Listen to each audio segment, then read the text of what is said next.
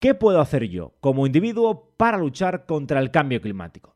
Es una, si no la que más, de las grandes preguntas que toda persona con conciencia ambiental, aunque sea un poquito, se ha planteado alguna vez. Puedes cambiar muchas cosas de tu estilo de vida, yo diría que muchísimas, pero nada va a tener tanto impacto como cambiar tu alimentación. Y es que, y es que la industria ganadera es la responsable del 15% del total de las emisiones que lanzamos a la atmósfera, tanto como el sector del transporte mundial. A efectos prácticos, comer carne contamina lo mismo que todos los medios de transporte que coges al año. España es el segundo país de toda Europa con mayor consumo de carne y es el cuarto productor mundial de porcino. Datos que indican de la importancia del sector en nuestro país. Y no solamente eso, el vegano es frecuentemente señalado, estigmatizado, incluso, me atrevo a decir, ridiculizado. Pues, pues como un buen chuletón no hay nada. Típica frase que nunca falta en una conversación en la que la gran mayoría trata de convencer al vegano del, entre comillas, delito que está cometiendo. Pero antes de dar paso al programa, os voy a ser totalmente sincero. Yo no soy vegano. Podría quedarme el podcast redondo si dijera que sí. Pero realmente no sería yo. Lo que sí os puedo decir es que he realizado cambios en mi alimentación muchísimos y muy importantes en los últimos años y estoy bastante más concienciado. He reducido muchísimo mi consumo y hoy os voy a presentar a una nutricionista y bióloga que os va a ayudar a dar esos primeros pasos. Porque ese es el objetivo, dar pasos, ir introduciendo cambios. No es lo ideal hacer una transformación de un día para otro porque te van a faltar muchísimas herramientas y sobre todo información para poder hacerlo. Así que vente conmigo, yo estoy en esa etapa final, así que la medida de mis posibilidades os voy a ayudar a dar esos primeros pasos. Les habla Antonio Miguel García, arrancamos.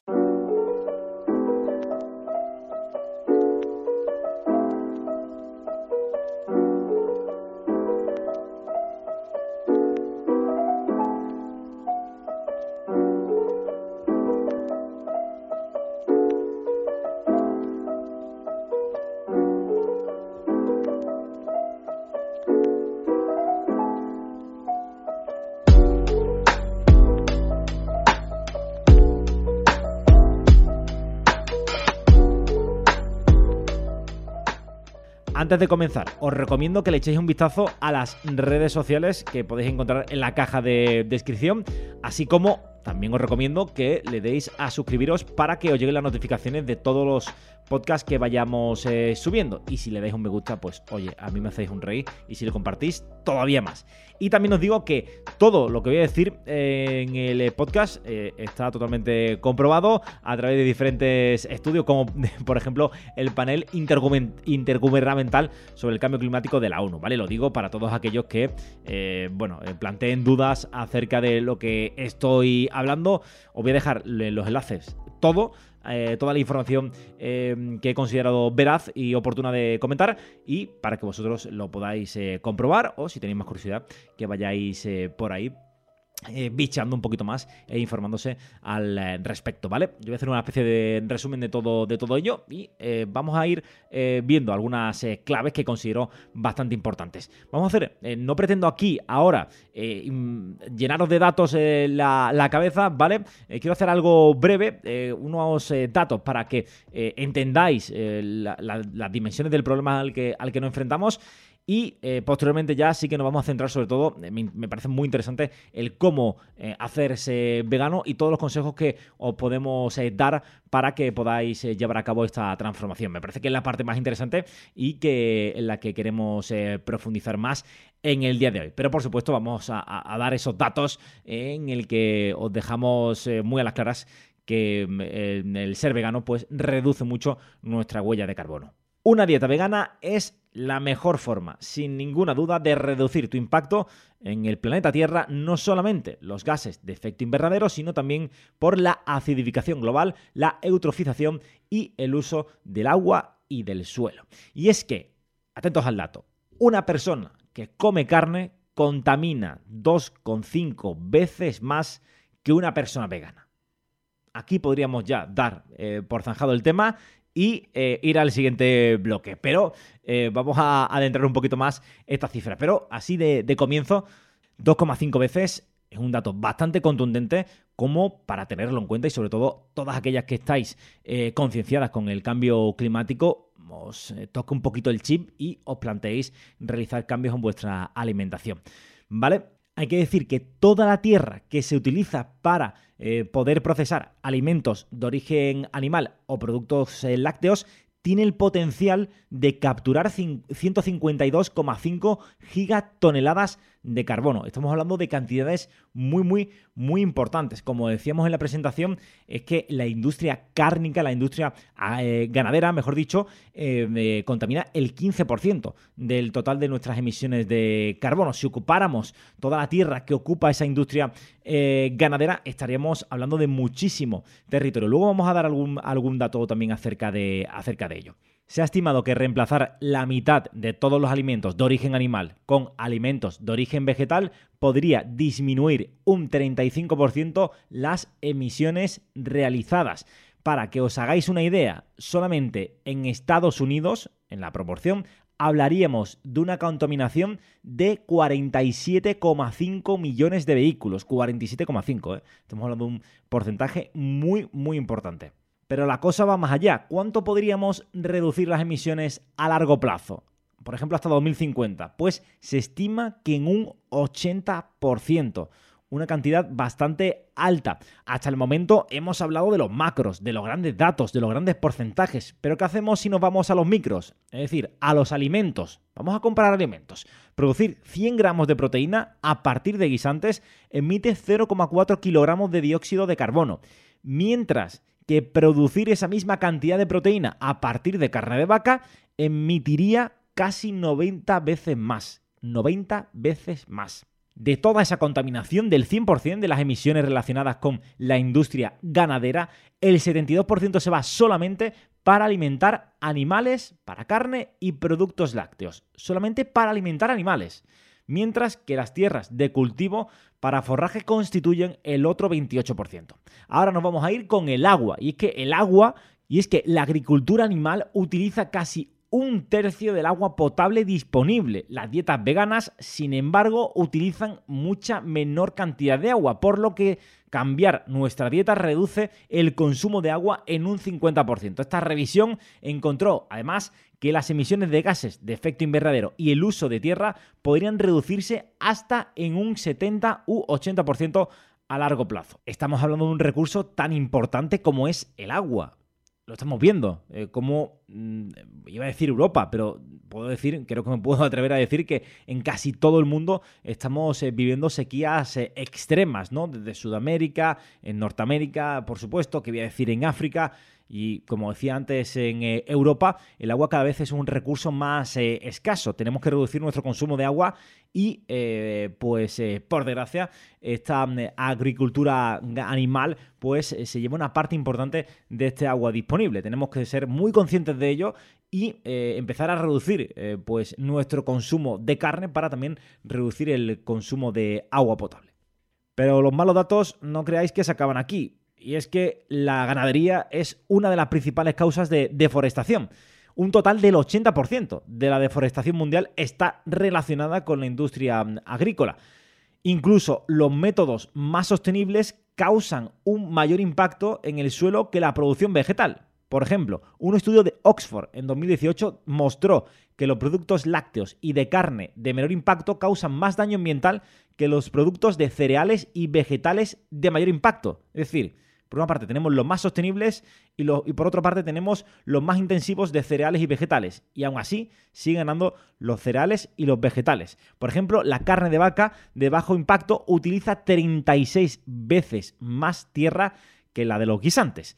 Y fíjense en este dato, si redujéramos un 75% las tierras agrícolas de todo el mundo, de todo el mundo, supondría un área equivalente a Estados Unidos, China, Australia y la Unión Europea combinados.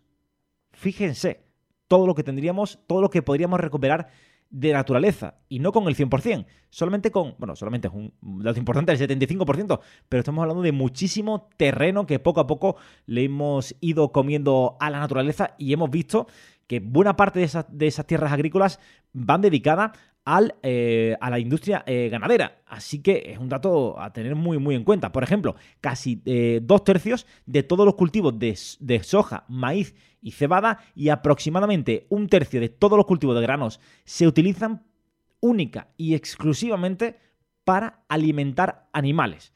Así que en ese 25% que restaría, de, que dejaríamos, eh, podría ir casi todo el consumo humano, ¿no? Es una auténtica, una auténtica locura. Es decir, aun reduciendo, no digamos un 75%, un 50%, estaremos eh, incluso ganando alimentos eh, vegetales para los seres humanos pero reduciendo muchísimo el área equivalente que, gastamos actualmente solamente para alimentar animales. Es una auténtica eh, desproporción y, una auténtica, me atrevería a decir, una, aberración.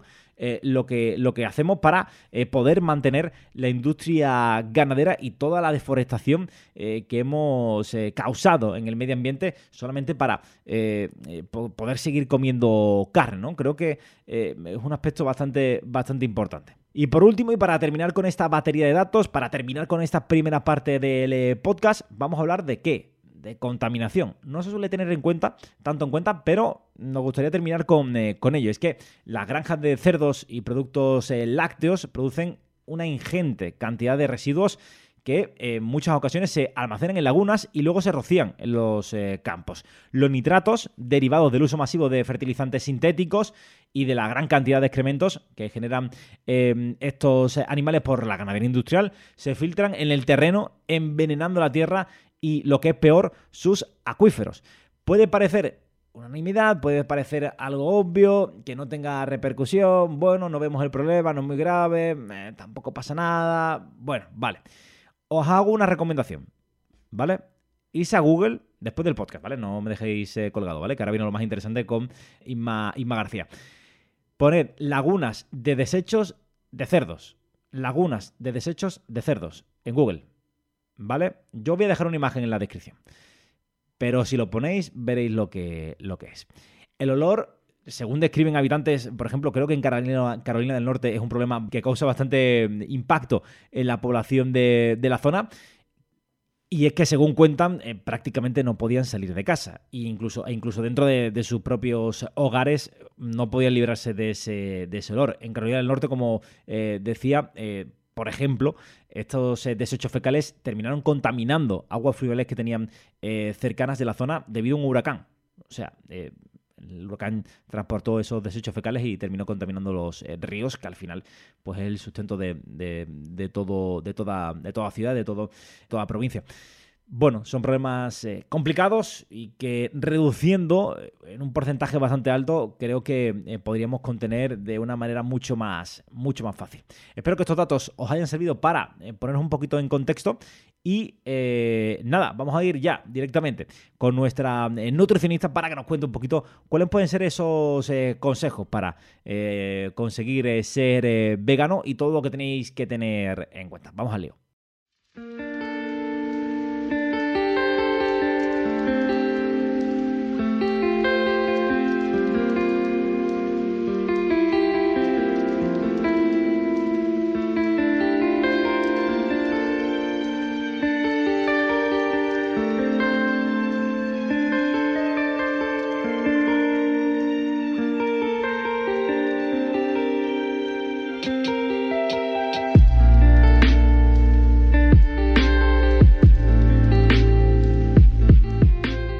Esta segunda parte del eh, programa, como veníamos eh, contando, vamos a centrarnos en el mundo de la nutrición. Vamos a focalizarnos en ese apartado que tan interesante me parece y para ello contamos eh, con Inmaculada García, graduada en nutrición, graduada también en biología y técnico superior en dietética. Además de todo eso, hay que decir que Inma es mi pareja, pero bueno, como habéis podido observar por su currículum, no solamente está aquí por eso. Inma, ¿qué tal? Muy buenas. Hola, ¿qué tal? Lo primero que tenemos que dejar claro es que estos son consejos, recomendaciones, pero generales, no específicas para una determinada persona. Eh, si alguien quiere eh, empezar en esto, lo recomendable sería que se fuera a un eh, nutricionista y tuviera una valoración más personal, ¿no? Eso es, lo que vamos a hablar aquí son recomendaciones generales y luego habría que individualizar y ver cada, cada persona y, adaptarnos a ella, pero vamos a hablar de cosas generales del, del tema vegetarianismo y veganismo.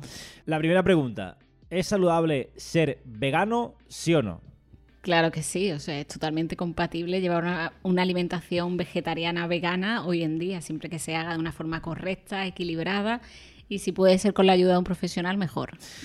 También queremos dejar claro que este podcast va encaminado a dar una serie de consejos eh, para convertirnos en, vegano, para dar esos primeros pasos, pero no vamos a hacer un, eh, un estudio, un análisis exhaustivo y milimétrico del eh, veganismo, ¿vale? Lo digo porque vamos a adentrarnos en profundidad en algunos apartados, pero en la mayoría de ellos vamos a hacer recomendaciones generales. Si queréis algo mucho más específico y, por así decirlo, científico, lo que quiero es que me lo digáis, me lo, hagáis saber en la caja de comentarios o petéis el botón de me gusta, ¿vale? Porque así me daré cuenta que queréis algo mucho más específico acerca del eh, veganismo, ¿vale? Dicho esto, vamos con la siguiente pregunta. ¿Conlleva algún riesgo, estamos a algún tipo de exposición por el hecho de ser vegano, más allá de la mediática y de los, círculo social que te puede señalar por la calle? Eh, no, para nada siempre que sea una alimentación equilibrada y bien pautada, para nada. Si es verdad que se necesita la suplementación de la vitamina B12, eso si hablamos de un suplemento obligatorio, pero el resto de nutrientes en principio no hay nada obligatorio que deba suplementar. ¿Todo el mundo puede ser vegano? Cualquiera eh, puede decir, oye, pues de la noche a la mañana quiero ser eh, vegano, me he concienciado con el cambio climático o eh, directamente pues quiere cambiar su alimentación. ¿Podría hacerlo de la noche a la mañana? En principio sí, en principio puede hacerlo cualquier persona, es decir, adulto, eh, lactantes, embarazada, pero sí es verdad que, bueno, siempre yo recomendaría hacer una analítica primero, un chequeo para ver cómo está todo y luego ya a partir de ahí, sobre todo, pues si hay algún valor en analítica alterado, recomendaría asistir a un profesional ya, bueno, que nos recomiende, pero en principio sí es apto para todos. Sobre todo si alguien tiene una patología, ¿no? Que no vaya a hacer una vaya a cambiar totalmente su dieta, ¿no? Eso es, eso es, que locura no. Importancia de la B12. Antes lo has eh, comentado, es obligatorio tomar la B12 porque tú a mí alguna vez me has contado que hay eh, clientes tuyos que directamente no, no se han tomado la B12 o no, no le han dado importancia.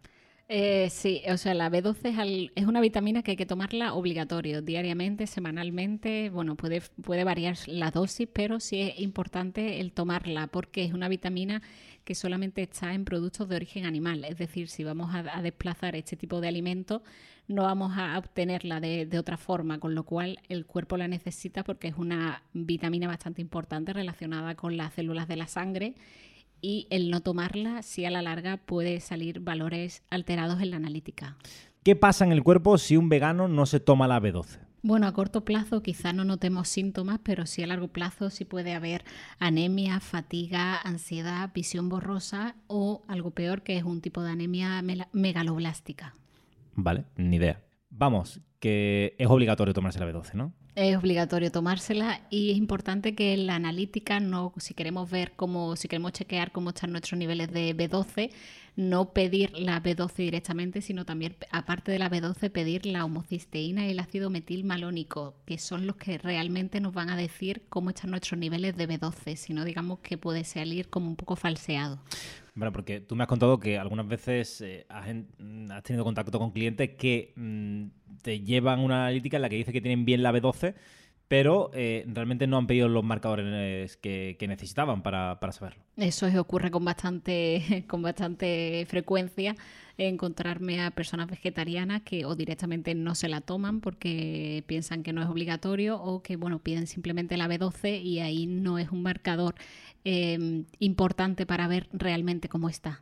En la línea de lo que acabas de comentar, supongo que será uno de esos errores que cometen los novatos en el mundo del eh, veganismo y quería que me comentaras algunos eh, de esos errores. Si quieres, vamos a ir uno a uno. ¿Cuáles son esos eh, errores de los novatos en, el mundo vegano?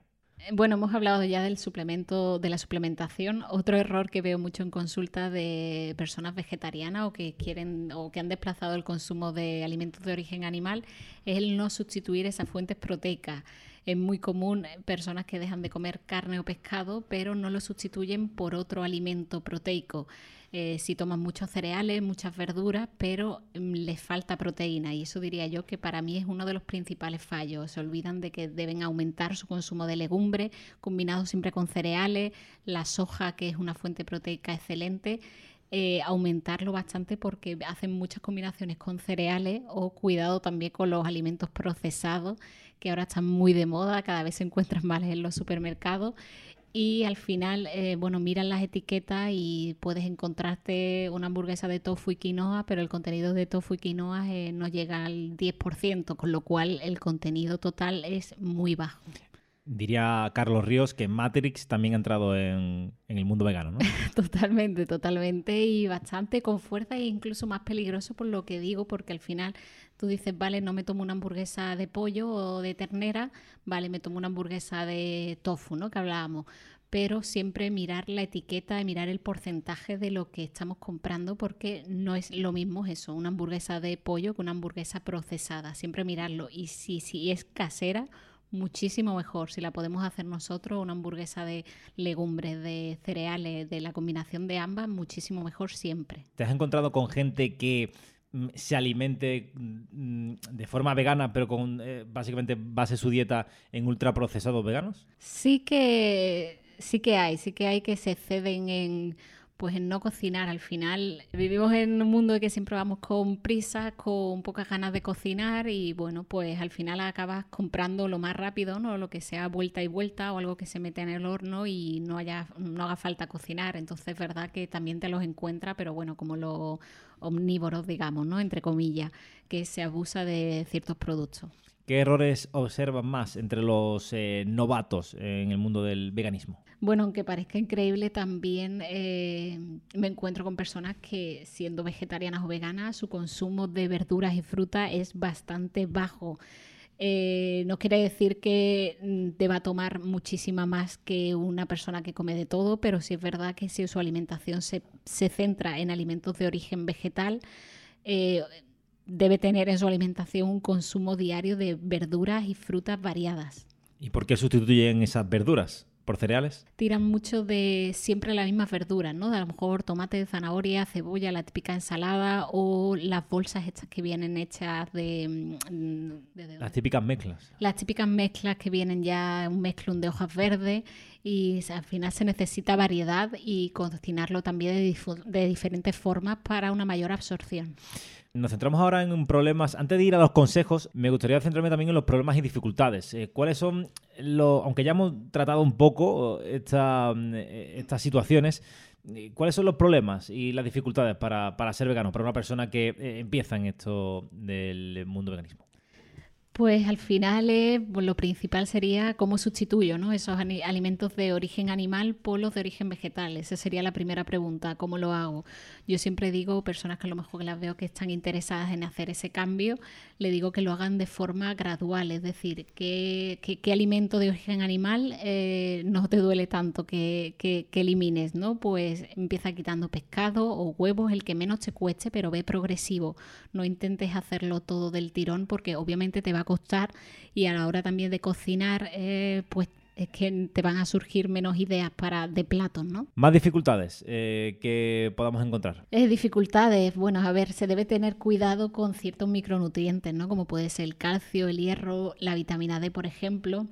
Eh, así siendo más específica, el hierro procedente de los alimentos de origen vegetal no se absorbe igual de bien que el hierro procedente de alimentos de origen animal, con lo cual ahí es conveniente hacer combinaciones, en este caso con cítricos, con alimentos con vitamina C para ayudar a la absorción. Entonces, bueno, esto sería em, puntualizar ciertas, sí, sería puntualizar cierta, ciertos nutrientes que bueno que hay que tener a lo mejor especial cuidado, ¿no? ¿Vamos ya con los eh, consejos o te queda algún problemilla por, por ahí? Eh, bueno, más que dificultad, sí es verdad que pues aprecian personas que cambian su alimentación. Una dieta más vegetariana, pues pueden em, sentir más la presencia de gases, de hinchazón. Al final no es más que, eh, que aumenta el consumo de fibra, con lo cual puede pasar esto. Un consejo que doy puede ser el no tomar siempre la verdura cruda, cocinarla como las legumbres, tomarla a lo mejor más triturada y así aumentamos la tolerancia y aumentamos la, absorción. Eso es otra cosa que, suelo ver mucho. Mm, vale, yo me lo, me lo apunto especialmente este, este apartado. y para esta última parte nos vamos con los eh, consejos para que un novato pueda convertirse en vegano, que se ponga la capa y, eh, oye, eh, cambie su alimentación. Vamos con ellos. Bueno, en primer lugar, lo que he comentado antes, hacerlo de forma progresiva. Te va a ser más fácil. Empieza eliminando aquello que te sea más fácil de eliminar, carne, huevo, lácteos por bebidas vegetales. Eh, ese sería el primer consejo para que no para hacerlo de manera correcta y que no te agobies. yo recuerdo que vimos un documental, no, no, recuerdo cómo se llamaba, era del océano y nos eh, entró muy fuerte el hecho de eliminar las eh, latas de atún. Latas de atún. Latas de atún. Y bueno, nos lo propusimos y la verdad es que poco a poco, tú lo, que tú decías, ¿no? Eh, poco a poco ir eliminando alimentos que, en este caso de, origen animal, no solo por el cambio climático, otra gente pues lo puede hacer por otro tipo de factores. Yo creo que normalmente va más tirado por este, por este apartado. Pero es plantárselo así, ¿no? Poco a poco, ¿no? Nosotros decíamos que eh, la presentación, que no somos eh, veganos 100%, pero sí que hemos reducido bastante nuestra alimentación, pero es un proceso eh, en el cual todavía no hemos llegado al 100%, esperemos llegar algún día. Va a ser difícil también, ¿no? Va a ser difícil, pero bueno, vamos poniendo nuestro granito de arena. También consumíamos antes bastante leche de vaca y, oye, y de vez en cuando pues ya vamos tomando bebidas vegetales como de avena, de soja y bueno, quieras que no hemos disminuido nuestro consumo. Sí, bastante de, hecho, poco a poco. Eh, va a ser eh, difícil 100%, así que yo lo que digo siempre, ¿no? No hay que eh, de la noche a la mañana cambiarlo absolutamente todo. al final, los pasitos que vamos dando para eh, bueno, concienciarnos no solamente con el tema de la alimentación, ¿no? sino también con eh, el hecho de, por ejemplo, en casa todos los, eh, todo lo que podemos contribuir a eliminar plásticos, a utilizar menos botes, a eh, cambiar nuestro desodorante incluso, en fin, eh, nuestra higiene, ahí podemos realizar muchos cambios y vamos a ir haciéndolo poco a poco. No podemos hacerlo todo del, del 0 al, al 100 porque sería muy, muy difícil. Así que la planificación en la comida ya ni os digo, más si tenéis que, eh, como en el mundo vegano, hay que cocinar muchísimo, así que planificarse es desde luego lo mejor. Siguiente consejo, Isma. Pues el segundo que diría es el que antes he comentado, el de sustituir proteínas. Me parece muy importante y veo que es el, uno de los principales problemas. Eh, siempre hacer combinaciones de cereal eh, y legumbre para obtener todas las proteínas necesarias, que sea una proteína completa. Eh, usar tofu, soja texturizada, que es maravillosa, el tempe, en fin, hacer combinaciones, pero que siempre esté en nuestro plato la presencia de la proteína. La soja texturizada, ¿eh? unos macarrones con soja texturizada, mm, yo se lo recomiendo a todo el mundo y no tiene nada que envidiar a los macarrones con tomate y carne de toda la vida, ¿no? Para nada, y siempre que lo especies bien, que lo dejes como macerar para que coja el sabor Está buenísimo la soja texturizada, ya que estoy aquí, por ejemplo, tiene bastante contenido en calcio, un calcio bastante que se absorbe bastante bien, con lo cual es un súper alimento. En 100 gramos de producto tiene 50 gramos de proteína, o sea, hablamos de un, de un alimento bastante proteico eh, que no hay ningún problema con, eh, con, que esté nuestra alimentación, ¿no? que antes la soja tenía eh, muchos mitos y muchos miedos, pero luego la soja se demostró de que es un alimento totalmente compatible con la vida diaria y para que la gente ponga un poco en, contexto, ¿cuánto, ¿cuántas proteínas tiene un filete de, de pollo comparado con la, con la soja? Hombre, un filete de pollo en 100 gramos puede tener unos 20-25 gramos. Hablamos de que la soja tiene 50, o sea que en proporción es bastante. Aquellos que se quieran mazar, desde luego la soja texturizada, eh, mazar, ponerse fuerte, mm, es ideal, ¿no? Eso es, es verdad que hay que ponerlo todo en, en contexto, ¿no? Quizás sea más fácil tomarte un filete de pollo que son 100 gramos aproximadamente, ¿no? siendo así un filete normal, a tomarte 100 gramos de soja texturizada quizá te cueste más porque obviamente la soja eh, ocupa más espacio y, y quizás sea más fácil, ¿no? Todo es verdad que en la alimentación hay que contextualizarlo, ¿no? Más consejitos por ahí, Ima. Bueno, pues ya que estamos tan conectados a internet, a redes sociales, bueno, pues yo te recomiendo que sigas alguna cuenta de algún nutricionista o algún dietista que te guste y seguramente tengas recetas de recetas veganas o recetas vegetarianas para eso ir poco a poco eh, también obviamente puedes buscar información en libros de recetas vegetarianas, que hay miles, y a ir poco a poco ir encontrando ideas y poco a poco ya mm, te irán saliendo más, más diferentes tipos de platos, ¿no? Nosotros tenemos también, nos regaló mi hermana un eh, libro de recetas veganas y la verdad es que lo hemos utilizado mucho para em, empezar, ¿no? Eh, sobre todo encontrar ideas. Es verdad que a lo mejor 100% la receta eh, que elaboramos no está en, el libro, pero sí que tomamos ideas. Oye, mira, pues eh, recuerdo un crepe de espinacas, eh, ¿qué tal? Lo mezclamos con lo que nosotros queremos, pero bueno, hemos cogido la base de la, del crepe de, espinacas. no sé, ir perfilando un poquito y encontrando al final un poquito de inspiración, ¿no? Eso es. otro consejo que, que daría bueno, al final es el estar dispuesto ¿no? a probar nuevos alimentos, nuevas texturas. Al final no estamos acostumbrados a lo que hablábamos antes, ¿no? A tomar tanta legumbre a diario o tanto a soja, pues hay que estar dispuesto a probar alimentos nuevos, ¿no? Texturas diferentes que no estamos acostumbrados y, bueno, si queremos el cambio hay que también concienciarse en ese aspecto de que, bueno, la textura de los alimentos y los tipos de platos van a cambiar. Yo antes era muy así, que no me gustaba mucho probar eh, alimentos diferentes, era, vamos, eh, dos por dos, eh, cuatro y más o menos así iba, iba tirando, pero al final descubres un mundo. Mm, en el mundo vegano también descubres esos nuevos sabores y platos que te pueden gustar, que te pueden gustar muchísimo, a pesar de que tú esperabas que no. Cuando lo ves y dices Uf, esto, esto va a ser duro, esto va a ser duro. Pero al final lo pruebas y dices, está sorprendentemente bueno. Y esto me ha pasado mucho eh, con platos veganos. Y en el caso de las legumbres, ¿no? Siempre en consulta lo veo, que siempre nos imaginamos las legumbres, ¿no? Las lentejas, los garbanzos en forma de, de potaje, ¿no? Que también da pereza el hacer potaje por el tiempo que conlleva.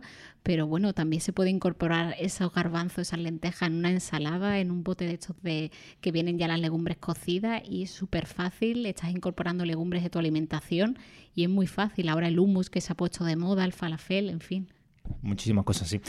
Bueno, pues hasta aquí creo que los eh, consejos, ¿no, Ima? Hasta aquí yo diría que hemos dicho bastante cosillas así generales e interesantes. Vale, ¿cuál ha sido la, ¿cómo ha sido la experiencia? Que me ha costado traerte aquí, eh, Isma. Muy buena. Muy buena. ¿Has sufrido? Eh, un poco. bueno, ya no estoy acostumbrado a esto de los, de los micrófonos, pero bueno, yo creo que te he visto bastante bien. Eh, poco a poco mejor. Eh, el final de la entrevista mejor que el principio. Así que nada, te doy mi, enhorabuena. Gracias. Eh, dicho esto, en la caja de comentarios, en la caja de descripción, mejor dicho, os voy a dejar un enlace para las redes sociales de ella por si alguno está interesado en empezar una dieta vegana, pues que se ponga en contacto con, em, con ella directamente y, oye, pues estéis abierto a poder cambiar vuestra alimentación. Desde aquí os animo eh, que, a que intentéis realizar pequeños cambios. Esos pequeños cambios al final son los que van a ir marcando la, diferencia. Nada, eh, nos despedimos. Isma, muchas gracias por estar aquí. ¿Te, ¿Te, tendré en un nuevo programa o va a ser difícil, no? Bueno, posiblemente. al final te va a gustar, ya verás. Nada, chicos eh, y chicas, nos escuchamos ya en el próximo programa. Espero que os haya gustado. Si es así, eh, nada, te, incito, eh, te animo, mejor dicho, a que te dejes un buen me gusta. Que si lo compartes, oye, pues muchísimo mejor. Y, nada, sobre todo suscríbete en iVoox y en Spotify para que te lleguen las notificaciones de estos podcasts. Un fuerte abrazo.